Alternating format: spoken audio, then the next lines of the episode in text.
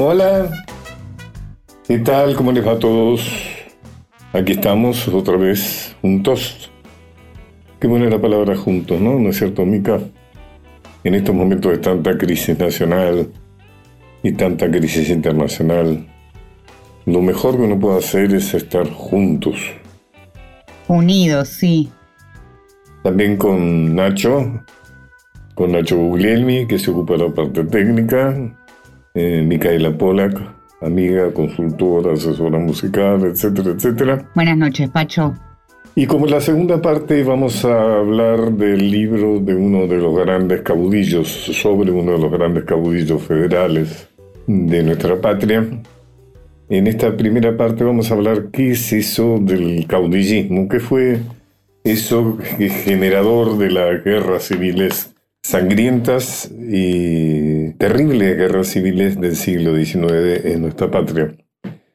Y me parece que una de las formas de aclararlo es lo que le dice Artigas, ya anciano, cuando está en su exilio paraguayo, en Curuatí, y recibe la visita de José María Paz, el caudillo unitario, que lo va a visitar, seguramente para convencerlo de, incorporarse a la lucha de su lado. Y, Artigas le da su versión de las guerras civiles, de por qué la inquina entre las provincias y Buenos Aires. Y le dice, yo no hice otra cosa que responder con la guerra a los manejos tenebrosos del directorio y a la guerra que él me hacía por considerarme enemigo del centralismo el cual solo distaba un paso entonces del orden hispánico, es decir, que Buenos Aires se había erigido prácticamente en, un dominador de las provincias, casi como la conquista y el tiempo de la colonia española sobre los eh, territorios de, la, de, la, colonia del Río de la Plata. ¿no? Tomando por modelo a los Estados Unidos, yo quería, eh, es un tema compartido por varios eh, de los caudillos federales a quienes nuestra historia oficial las muestra como ignorantes, brutos, negros, feos. No tenían un proyecto de país, tomando por modelo a los Estados Unidos y al federalismo norteamericano. Yo quería la autonomía de las provincias, dándole a cada estado su gobierno propio, su constitución, su bandera y el derecho de elegir sus representantes, sus jueces y sus gobernadores, entre los ciudadanos naturales de cada estado. Buenos Aires se arrogaba el, derecho a designar los gobernadores y las autoridades legislativas, judiciales de cada provincia. Acá Artigas lo que dice es que mm, el derecho de elegir sus representantes, sus jueces y sus gobernadores. Esto era lo que había pretendido para mi provincia, es decir, para la banda oriental, y para los que me habían proclamado su protector. Recordemos que Artigas fue proclamado protector de los pueblos libres. Los pueblos libres eran las provincias o, litorales de orientación federal. Eran la banda oriental, las misiones, Entre Ríos, Corrientes y Santa Fe. Sigue Artigas a paz. Hacerlo así hubiera sido darle a cada uno lo suyo, pero los pueyrredones y sus acólitos querían hacer de Buenos Aires una nueva Roma imperial, mandando sus procónsules a gobernar a las provincias militarmente y despojadas de toda representación política, como lo hicieron rechazando los diputados del Congreso que los pueblos de la banda oriental habían nombrado y poniendo precio a mi cabeza. Cada cartiga junta dos temas. Uno, el rechazo de sus diputados a la Asamblea del año 13, cuando recordemos que Artigas insistió en la declaración de la independencia, cosa que los, eh, mm, los delegados de la Asamblea del año 13, en su gran mayoría miembros de la Logia Lautaro, se negaron a hacer por indicación de, Gran Bretaña, que era vista como la que podía apoyarlo para sostener la revancha, digamos, de las fuerzas españolas, y eh, Gran Bretaña negó la posibilidad de que la Asamblea del año 13, que hacía, había sido convocada con un propósito independentista, en realidad cumpliera con eso Uno porque Inglaterra ya había logrado lo que quería, que era un nuevo mercado. Otra que Inglaterra era un país colonial y no andaba ahí, eh, no era cuestión de andar celebrando insurrecciones coloniales. Y el otro que España era aliada de Inglaterra contra Napoleón. Bueno, esas fueron las razones. Como vemos, mm, eh, en, este comentario, digamos, de Artigas a Paz, queda bastante claro. Y voy a leer algo más. Un comentario de Juan Bautista Alberdi ya en las postrimerías, ya en el Alberdi que ya ha evolucionado de ser un defensor de los intereses de Buenos Aires a ser un aliado de la Confederación Provincial. No teniendo militares en regla, se daban jefes nuevos, sacados de su seno. Como todos los jefes populares, eran simples paisanos las más veces. Ni ellos ni sus soldados, improvisados como ellos, conocían ni podían practicar la disciplina, al contrario, triunfar de la disciplina, que era el fuerte del enemigo, por la guerra a discreción y sin regla, debía ser el fuerte de los caudillos de la independencia. De ahí la guerra de recursos, la montonera y sus jefes, los caudillos, elementos de la guerra del pueblo, guerra de democracia, de libertad, de independencia. Fíjense cómo Juan Bautista Lodi toma partido cuando dice guerra de democracia, de libertad, de independencia. Mm. Las palabras siempre develan la toma de partido. Mica, cerremos esta primera parte con la pieza que Ramón Navarro le dedicó a Facundo y que se llama Quiroga, el tigre de los llanos. Sí, es parte de Los Caudillos, justamente, una obra de Félix Luna y Ariel Ramírez, donde canta Ramón Navarro con el coro Los Cantores de la Merced, que es de Mercedes, Uruguay, una función de la que Artigas seguramente estaría bastante orgulloso.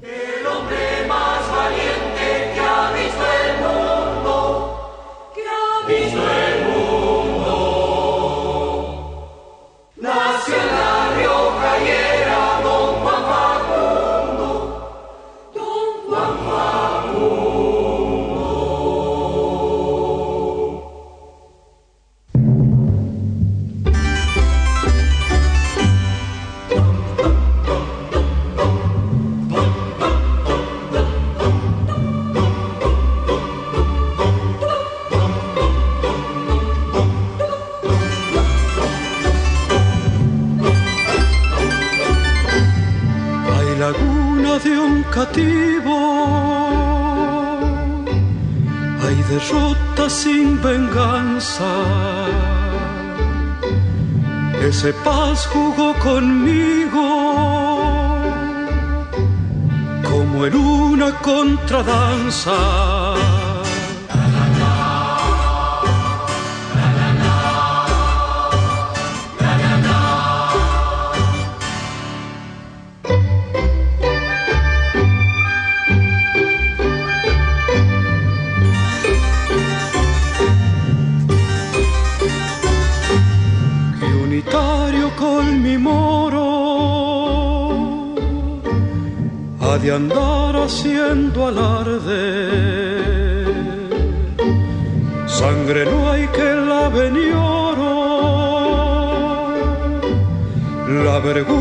de esta tarde.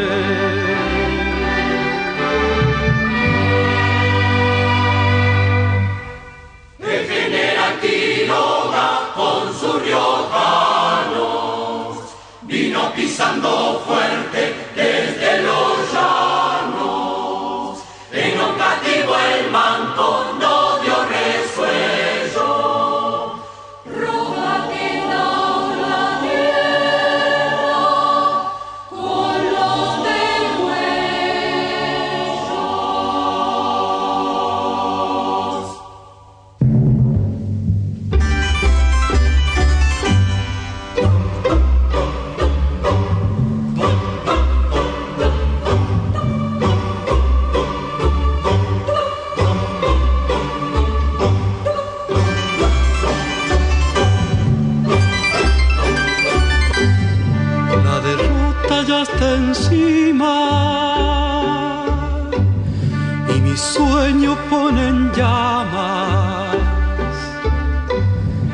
pasión por la Argentina, con tonada provinciana.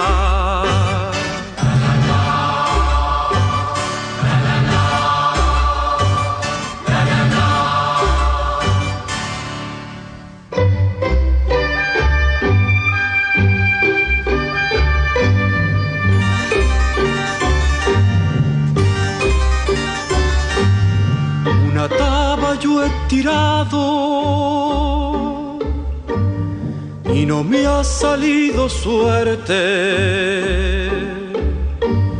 en la tierra cordobesa. Hasta el campo huele a muerte.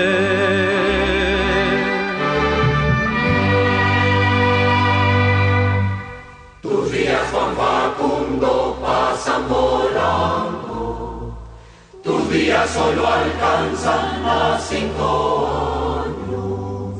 Santos Pérez te espera con treinta gauchos. En un monte que llama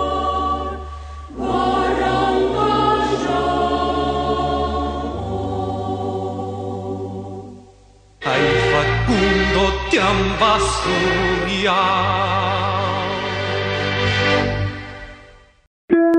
Continuamos con Los Caminos de Pacho O'Donnell.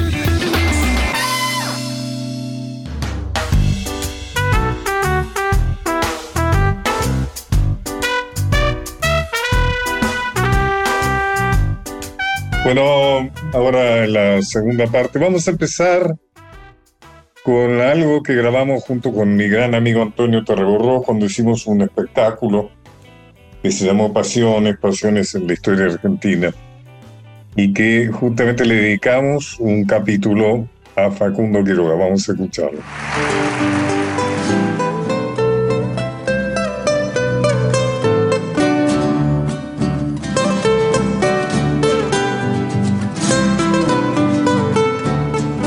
La relación entre Facundo Quiroga y Estanislao López fue siempre tirante tanto que no son pocos los historiadores que acusan al caudillo santafesino de ser el verdadero instigador de la muerte del riojano.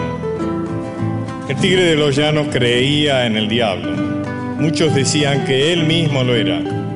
También se mentaba que su montonera era tan temible en los combates porque entre sus hombres se entreveraban capiangos, es decir, hijos de mandinga. Facundo estaba convencido de que su caballo, el moro, era el diablo y prestaba atención a sus avisos. Era su mejor consejero. Nuestra canción trata de cuando Quiroga lo desobedeció antes de una de sus derrotas ante el Manco Paz.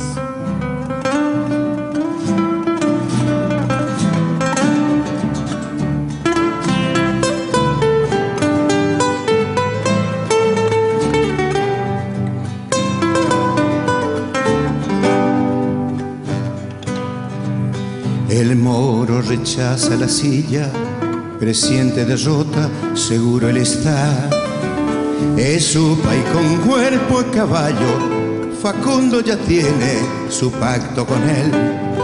Lo ciega el olor de la sangre, es paz unitario y lo quiere matar relincha feroz endiablado, él sabe que Dios enemigo será, el caudillo hoy vencido será y al moro jamás desobedecerá. El sabio animal y el tigre vendrán, Quiroga es el llano y el moro es el sol, la vida y la muerte por la libertad, la vida y la muerte por la libertad. Es de imaginar el disgusto del riojano cuando el santafesino López se apoderó del moro luego de la batalla del tío. Y al reclamárselo se negó a devolverlo. Rosas, aliado de ambos, intercede entonces para resolver el pleito, pero López, obstinado y provocativo, le responde, puedo asegurarles compañeros que dobles mejores se compran a cuatro pesos donde quiera. No puede ser este el decantado caballo del general Quiroga porque es infame en todas sus partes. Como el asunto iba cobrando gravedad por el creciente furor de Facundo, el restaurador le escribe rogándole que no haga del tema del caballo un asunto de Estado y le ofrece una indemnización económica. En la respuesta de Quiroga del 12 de enero de 1832 se evidencia su rabia. Estoy seguro de que pasarán muchos siglos de años para que salga en la República otro caballo igual y también le protesta a usted de buena fe que no soy capaz de recibir en cambio de ese caballo el valor que contiene la República Argentina. El santafesino nunca devolvió al moro, lo que para algunos fue la causa de que Quiroga, falto de sus sabios consejos, emprendiera el viaje que culminó sangrientamente en Barranca Yaco.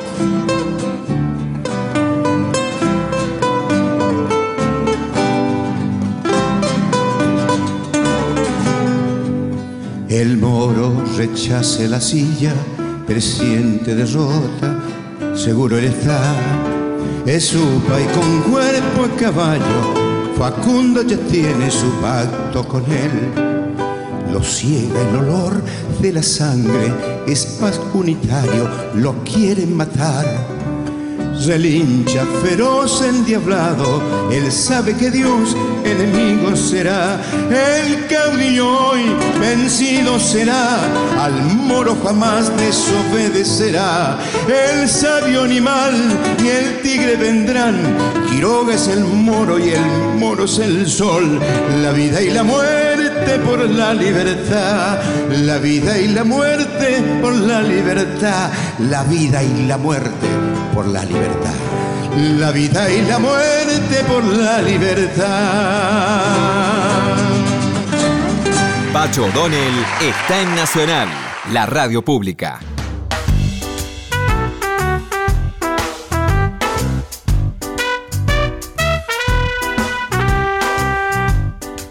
Bueno, y ahora de Facundo vamos a hablar con el autor de un libro recientísimo que se llama Facundo, el Tigre de los Federales, que es Víctor Hugo Robledo, historiador riojano que tengo el gusto de, tenerlo acá en línea. ¿Cómo está Robledo? Buena, buenos días, buenas tardes, Pacho. La verdad que es un gusto hablar con usted y por supuesto un saludo a toda la, la audiencia de su prestigioso programa. ¿Cómo se le ocurrió escribir Facundo bueno, le cuento que yo eh, venía escribiendo sobre temas no muy estudiados en la historia de La Rioja. Eh, Exactamente. Usted tiene varios libros sobre ese tema, ¿no? Sí, sí, sí, sobre, sobre cuestiones que, bueno, sobre el origen de La Rioja. Usted escribió, por ejemplo, El eh, Montonero Severo Chumbita, escribió La Rioja Indígena, La Rioja Negra, El Destino Montonero, escribió también sobre Felipe Varela, o sea, realmente ha escrito muchos temas. Usted es un historiador, ¿no? Historiador con trayectoria. Sí, sí, sí, varios libros eh, sobre La Rioja, porque bueno, yo estudié historia justamente por, porque me atraía esta, esta parte del siglo XIX, los caudillos, ¿no? Esa Rioja rebelde que surge justamente con Juan Facundo Quiroga, ¿no? Con un proyecto federal muy interesante para estudiar y para interpretar, y que muchas veces no es, digamos, muy bien, eh, reitero, interpretado por eh, la, fuerza que tuvo esa publicación de, de Domingo Faustino Sarmiento, que fue Facundo, Civilización y Barbarie, y que bueno, es tomado como una obra madre por muchos historiadores durante mucho tiempo y hoy en la actualidad se sigue debatiendo. ¿no? Lo que es una obra este política, él mismo lo define como una obra política, ¿no? Escrito con una intencionalidad de desacreditar a Facundo y eh, por su intermedio desacreditar a Rosos. Él lo escribe estando en Chile. Y fíjese que de alguna manera él fue un activo. Exactamente. Por ejemplo, él escribía en los diarios chilenos sobre los derechos chilenos a los a la Patagonia. Exactamente. Es una de las, manchas, ¿no? De, de, la memoria de Sarmiento y sobre Malvinas también, ¿no? Y en esa situación, en esa actividad intensa de antirrocismo, él escribe Facundo.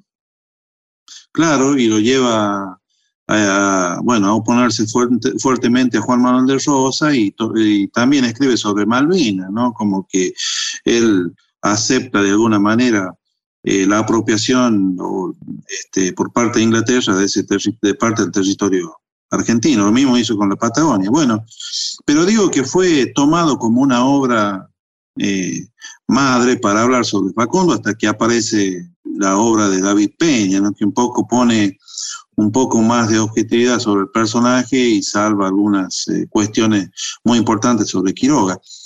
Y el revisionismo por ahí se pasa de vuelta y se va para el otro lado, ¿no? Es como que lo ensalza ya o lo endiosa al personaje. Y Quiroga es un personaje muy interesante para estudiar porque, bueno, era un hombre de carne y huesos, con errores, con acierto, como todos, y eh, muy rico para estudiar, ¿no? Y él es el verdadero, digamos, baluarte que surge de este federalismo del interior. Cuando hablo del interior, hablo del noroeste y de Cuyo, porque, bueno, como sabemos, hay eh, tres regiones del federalismo muy bien, diferenciadas para la época. Una era Buenos Aires, con Dorrego, con Juan Manuel de Rosas, los otros eran los caudillos del litoral, y, otro federalismo eh, con otros intereses, con otras necesidades, con otras demandas, era justamente el federalismo del noroeste argentino y el federalismo de Cuyo, que era una sola región, que, que Quiroga los une, ¿no? Que son esas nueve provincias de las 14 en total que existían, y que, bueno, va a ser un fuerte reclamo eh, con Rivadavia primero y, bueno, después cuando triunfa el federalismo en mano de esa batalla de la Ciudadela de 1831, es como que el federalismo queda solo en la escena nacional para gobernar, con tres caudillos tan importantes como eran Juan Manuel de Rosa, Estanislao Lobo en el litoral y Facundo eh, en el noroeste y Cuyo, ¿no?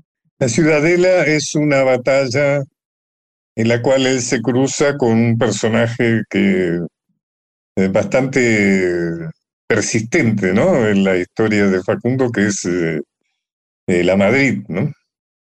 Claro, tres batallas en el 26, en el Tala, en el 27, en el Rincón de Valladares, Tucumán, el Tala en el límite de Catamarca con Tucumán, ¿no? Claro.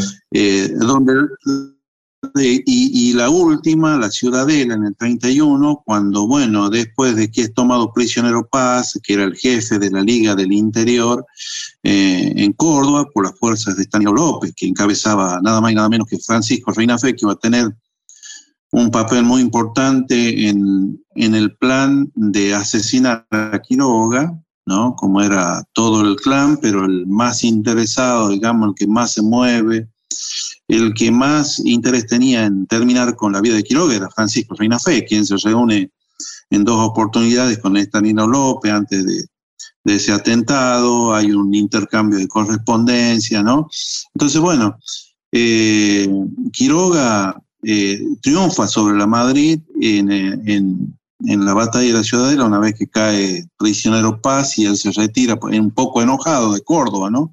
Se va a su provincia Tucumán porque, bueno, él quería ser el jefe de la, de la Liga Unitaria, una vez que Paz estaba eh, preso, los cordobeses no le permiten, entonces se lleva parte de su ejército, se lleva como eh, eh, pasaporte, digamos, a, a, a, uno de los, de los Reina Fe prisioneros para transitar por el norte cordobés sin ser atacado y llega, bueno, llega a su provincia donde, eh, bueno, va a instalar, digamos, eh, el comando mayor de la, de la Liga del Interior y hasta ahí va Facundo a buscarlo y lo vence en esa tercera batalla contra la Madrid que es la definitiva, ¿no? Ahí en esa... estoy conversando con Víctor Hugo Robledo, autor del libro sobre Facundo. Otro personaje que se cruza en batalla con Quiroga es Paz, ¿no?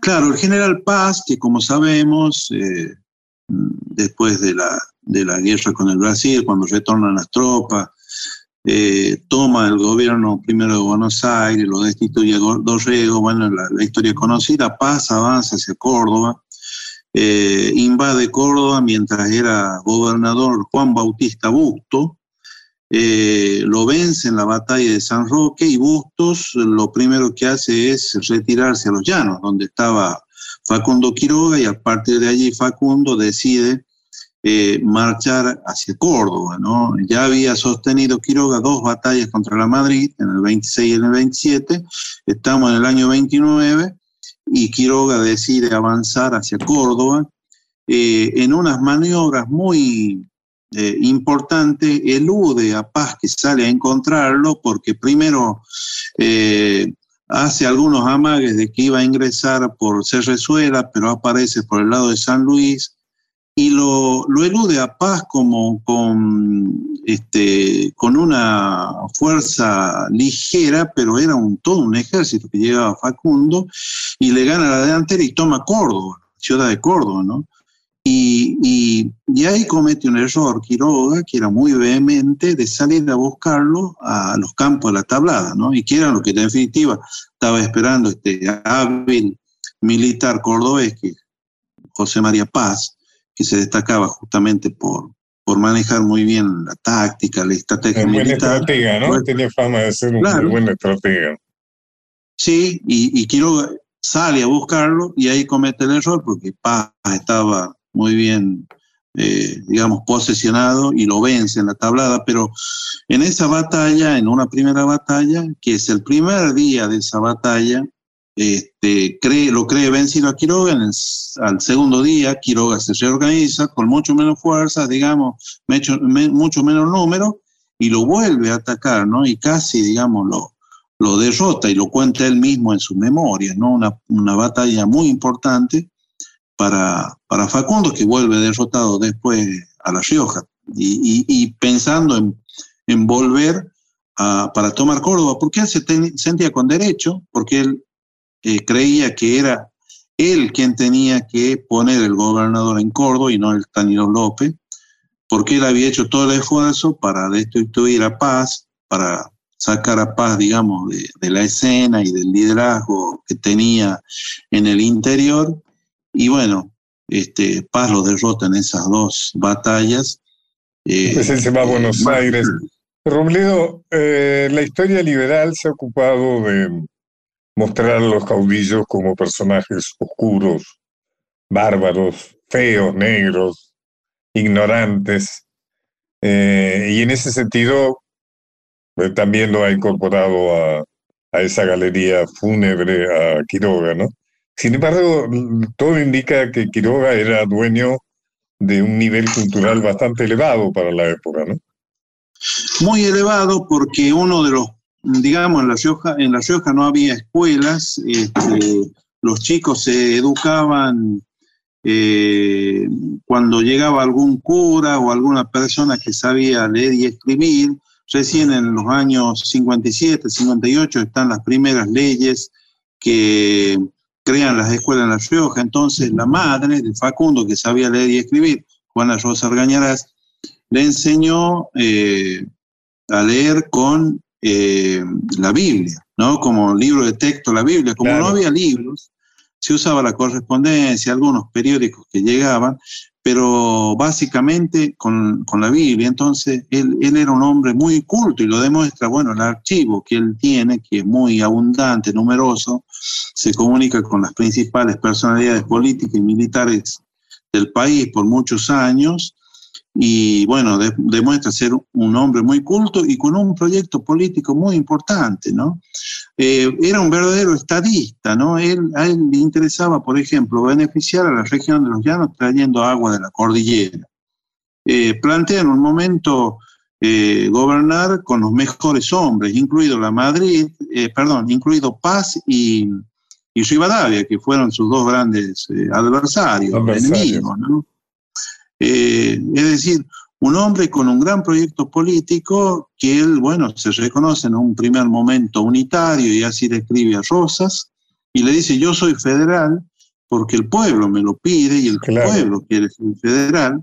Entonces él abraza con mucha pasión el federalismo y se va a convertir, bueno, en un referente importante de ese federalismo, de una lucha que hoy en la actualidad sigue vigente, ¿no? Porque digamos, si no es bien nuestra constitución habla de un sistema federal de gobierno, eh, en la práctica... La práctica es un país muy único. Seguimos siendo. Eh, se ha crecido una, una parte de nuestro país, se ha desarrollado y otras provincias como La Rioja le cuesta mucho todavía eh, desarrollarse, ¿no? Entonces, él ve, él ve con mucha claridad y él tiene el proyecto más serio para la provincia de La Rioja, desde su fundación hasta la actualidad, que era fundar la Casa de la Moneda y el Banco de Rescate, ¿no? que eh, lamentablemente en un primer momento se opone a Rivadavia y después de la muerte de Quiroga también Juan Manuel de Rosa no acepta la circulación de monedas que ya eran, eh, tenían cierta perfección porque eran monedas de cordón, eh, con peso y forma exacta, es decir, bueno, La Rioja y ahí es donde aparece básicamente su conflicto con Rivadavia, ¿no? Porque Rivadavia, dado el despotismo porteño, diríamos, se considera con derecho a, armar un negocio con unos inversores británicos, ¿no es cierto? Eh, a los cuales les vende, diríamos, las minas de Famatina que Quiroga las considera propias, son propias, son de La Rioja. Eh, él considera que tiene todos los derechos sobre esas minas. Claro, porque La Rioja en ese momento era autónoma, Rivadavia viaja como ministro, como enviado del gobierno de Buenos Aires, que era, bueno, eh, secretario del gobierno de Martín Rodríguez, después, bueno, eh, un ministro plenipotenciario y ante las cortes. era el hombre del poder, era el poder en realidad. Claro. Y él hace algunos contactos con capitalistas y le vende eh, el Famatina como un lugar donde se encontraba el oro superficialmente, eh, que era muy rico. Y bueno, hay grandes inversores que, bueno, forman estas compañías que vienen a La Rioja. Quiroga las rechaza, por supuesto, Eh, aparece su oposición con Rivadavia, ¿no? Inclusive algunos dicen que esa, ese emblema de Quiroga de religión o muerte tiene que ver con que justamente Rivadavia estaba llevando a cabo esas acciones en contra de la, su conflicto con la iglesia, ¿no? Y de alguna manera Quiroga aprovecha eso para eh, manifestarse en contra de Rivadavia. Claro, porque hasta el año 1823 el principal asesor en temas religiosos y políticos, inclusive, era Pedro, Ignacio de Castro Barro, el representante riojano a la Asamblea del año 13 y al 16, y bueno, era muy duro, muy dura la posición de Pedro Ignacio de Castro Barro, que era sacerdote católico en contra de la política de Rivadavia, y él es el que le sugiere que lleven su bandera de lucha contra Rivadavia, esa bandera negra con las tibias y la calavera, que parece una bandera pirata y que con la frase religión o muerte. ¿no?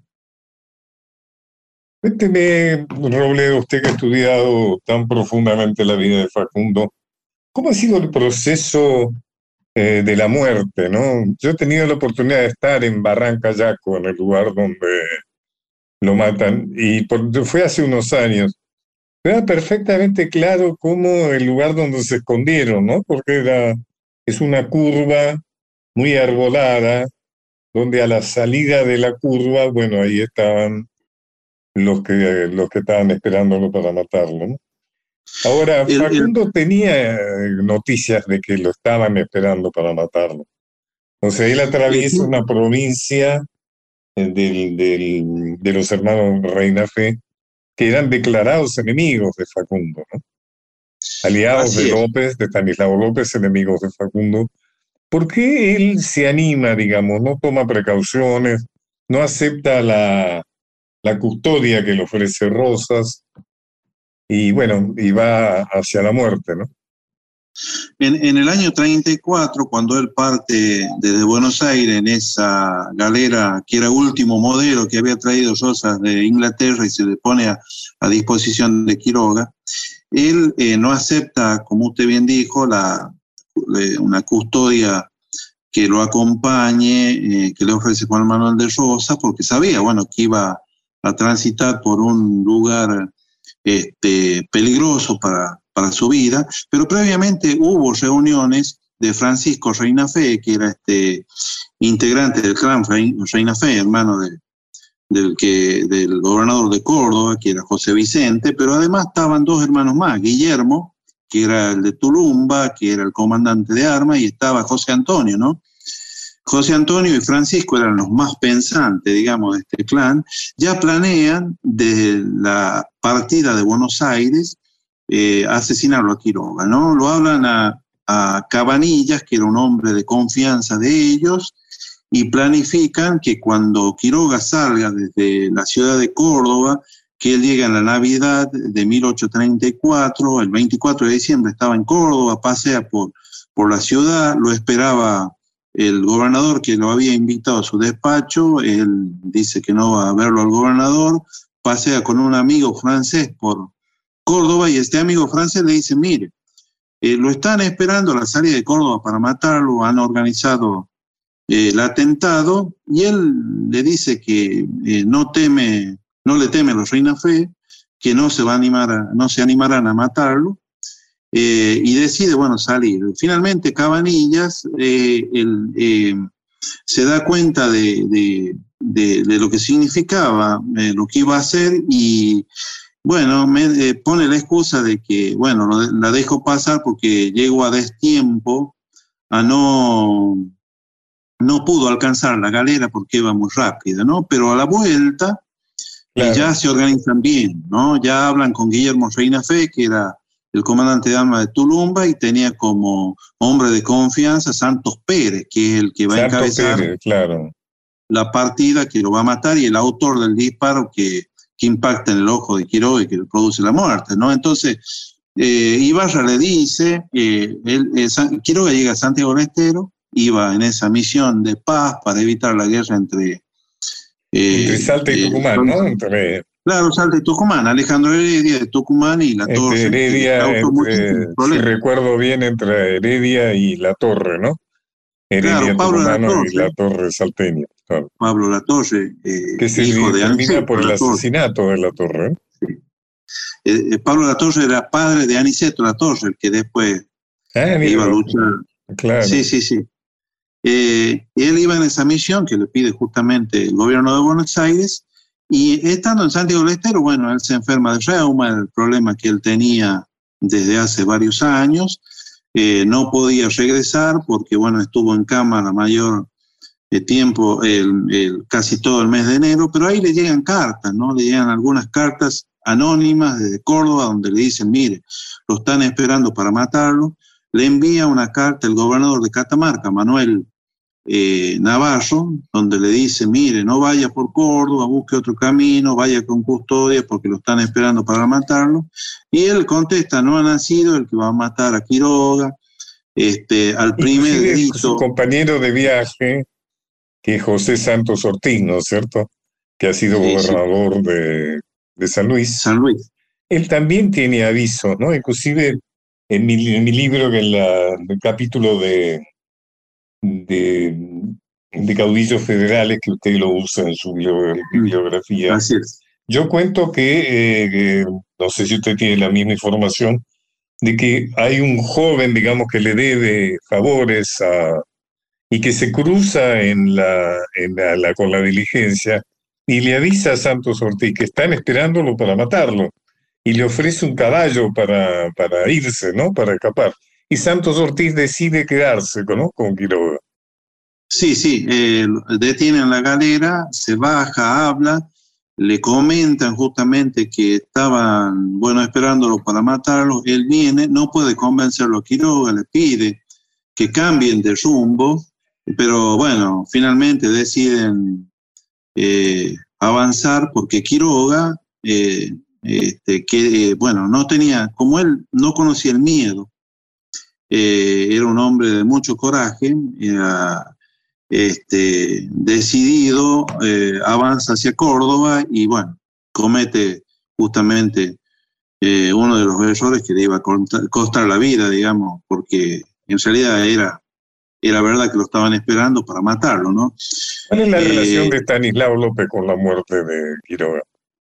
Bueno, eh, López tiene algunas reuniones con Francisco Reina Fe eh, y hay una carta muy, bueno, una carta eh, muy extraña donde le dice a los Reina Fe, mire, eh, el comisionado vuelve sin, sin custodia, vuelve solo, tengan cuidado que en ese lugar hay un lugar de Barrancayaco que es bastante desolado, no vaya a hacer cosa que le pase algo o que cometan algún atentado, ¿no? Esa carta eh, le está marcando a los Reina Fe eh, eh, dónde, dónde, iban a, digamos, esperarlo y, y, matarlo, ¿no?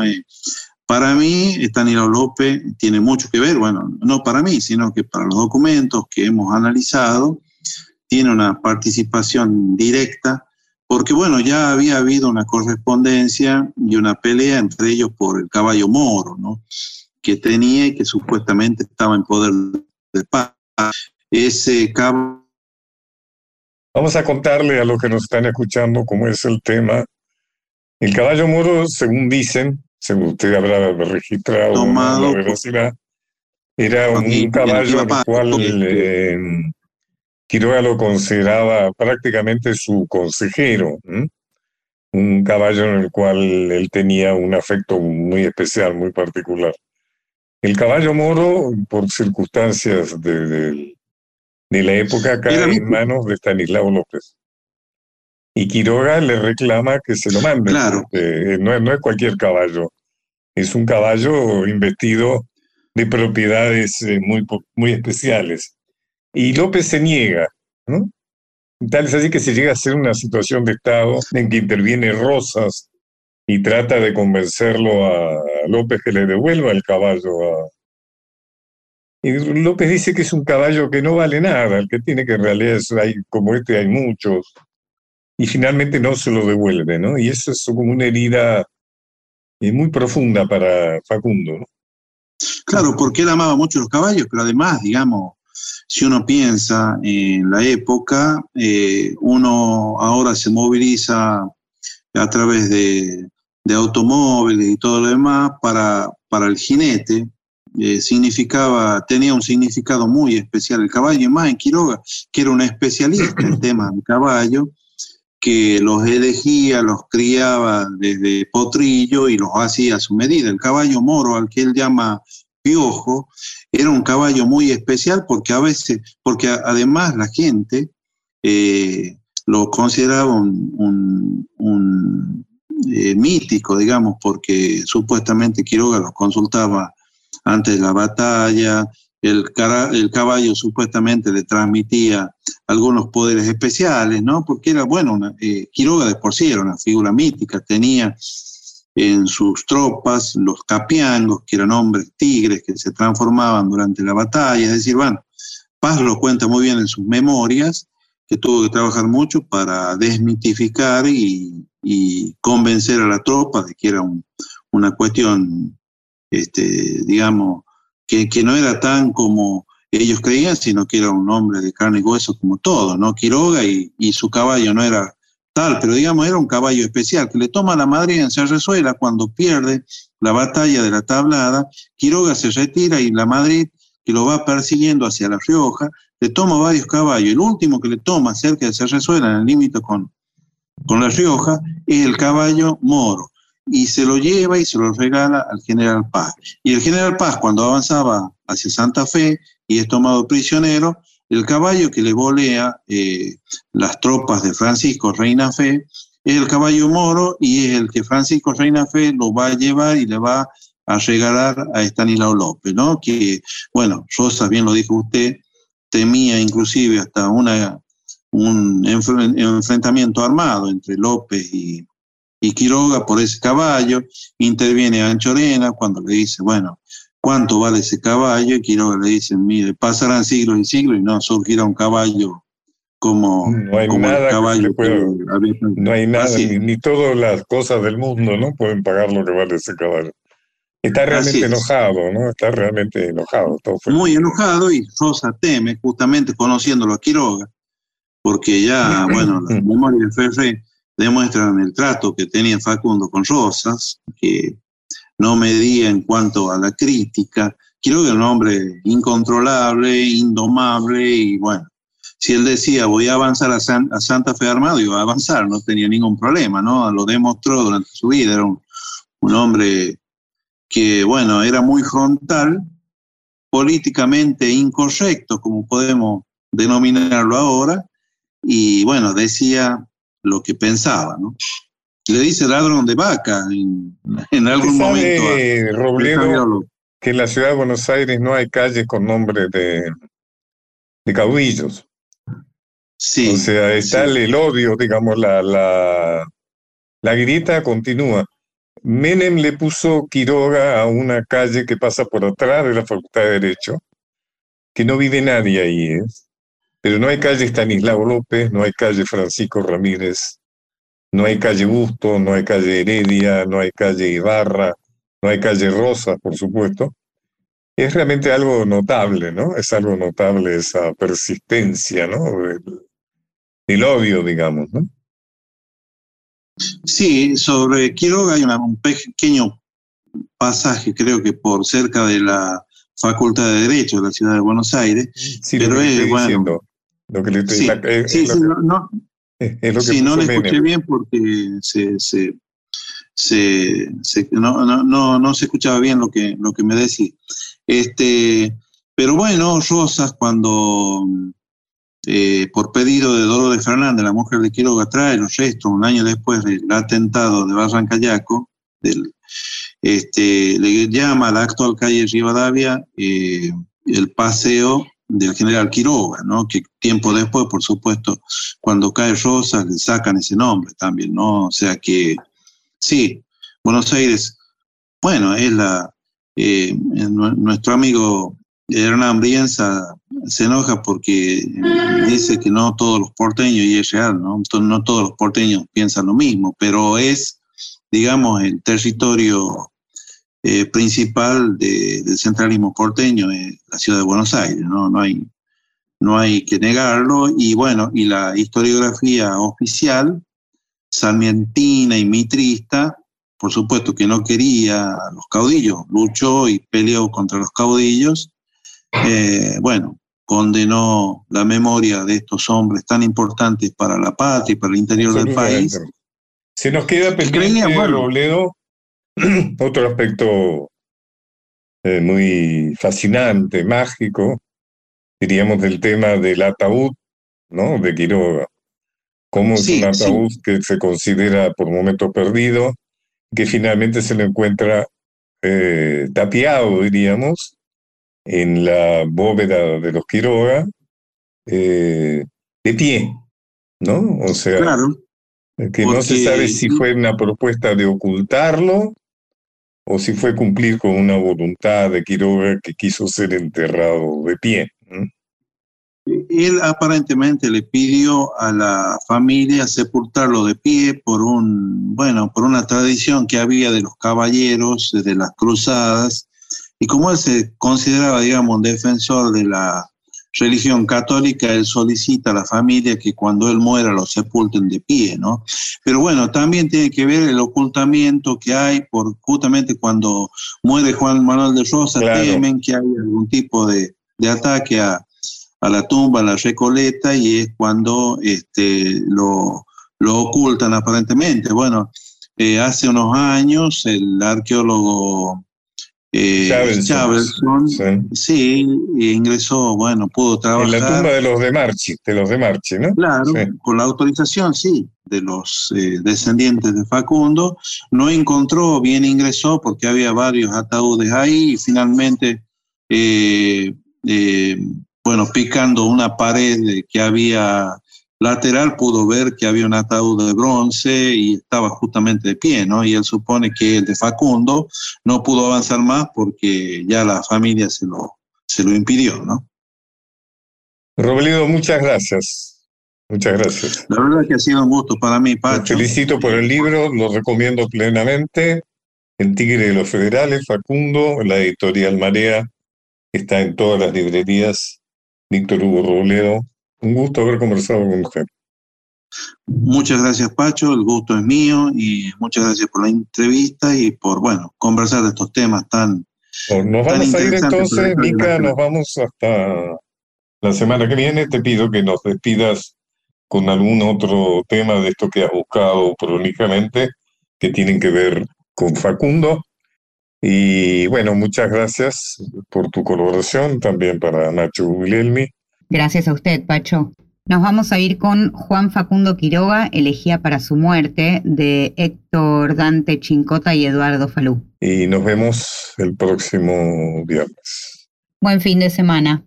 Muchas gracias. En esta tarde de cuchillos y de olvidos, estoy pensando en ti, don Juan Facundo, en lo alto de la muerte y en el camino estrecho de la sombra. Todavía no comprendo tu muerte y yo estoy solo en este lugar, en esta planicie donde venían las aguas.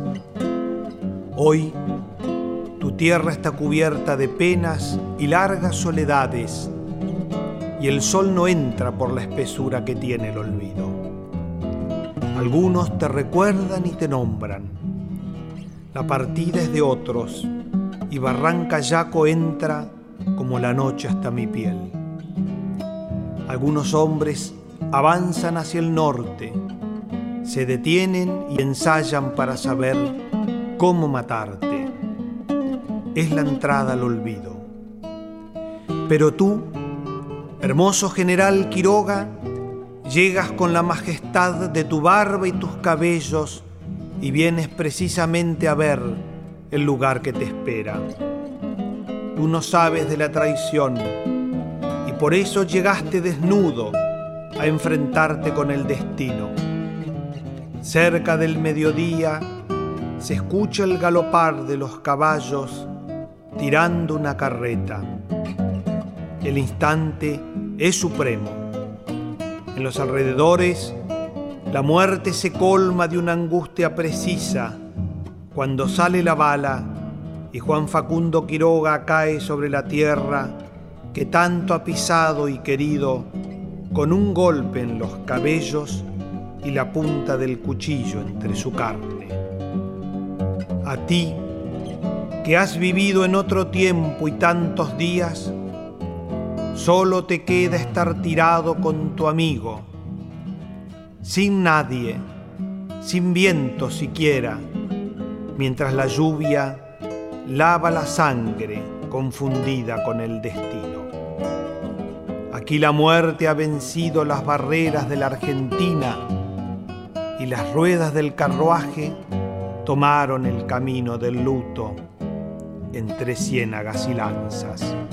Tu poncho también es de algunas manos bárbaras. Después que te matan, llega la banalidad para enterrarte con pompa y la angustia es enorme. Llega el viento de la Rioja y la pampa está metida en él como un llanto. La culpa, el sitio y el tiempo pronunciarán tu nombre, don Juan Facundo Quiroga, en ese misterioso día donde tu cabeza descubierta y sin miedo se alzará por este suelo donde no es total el olvido.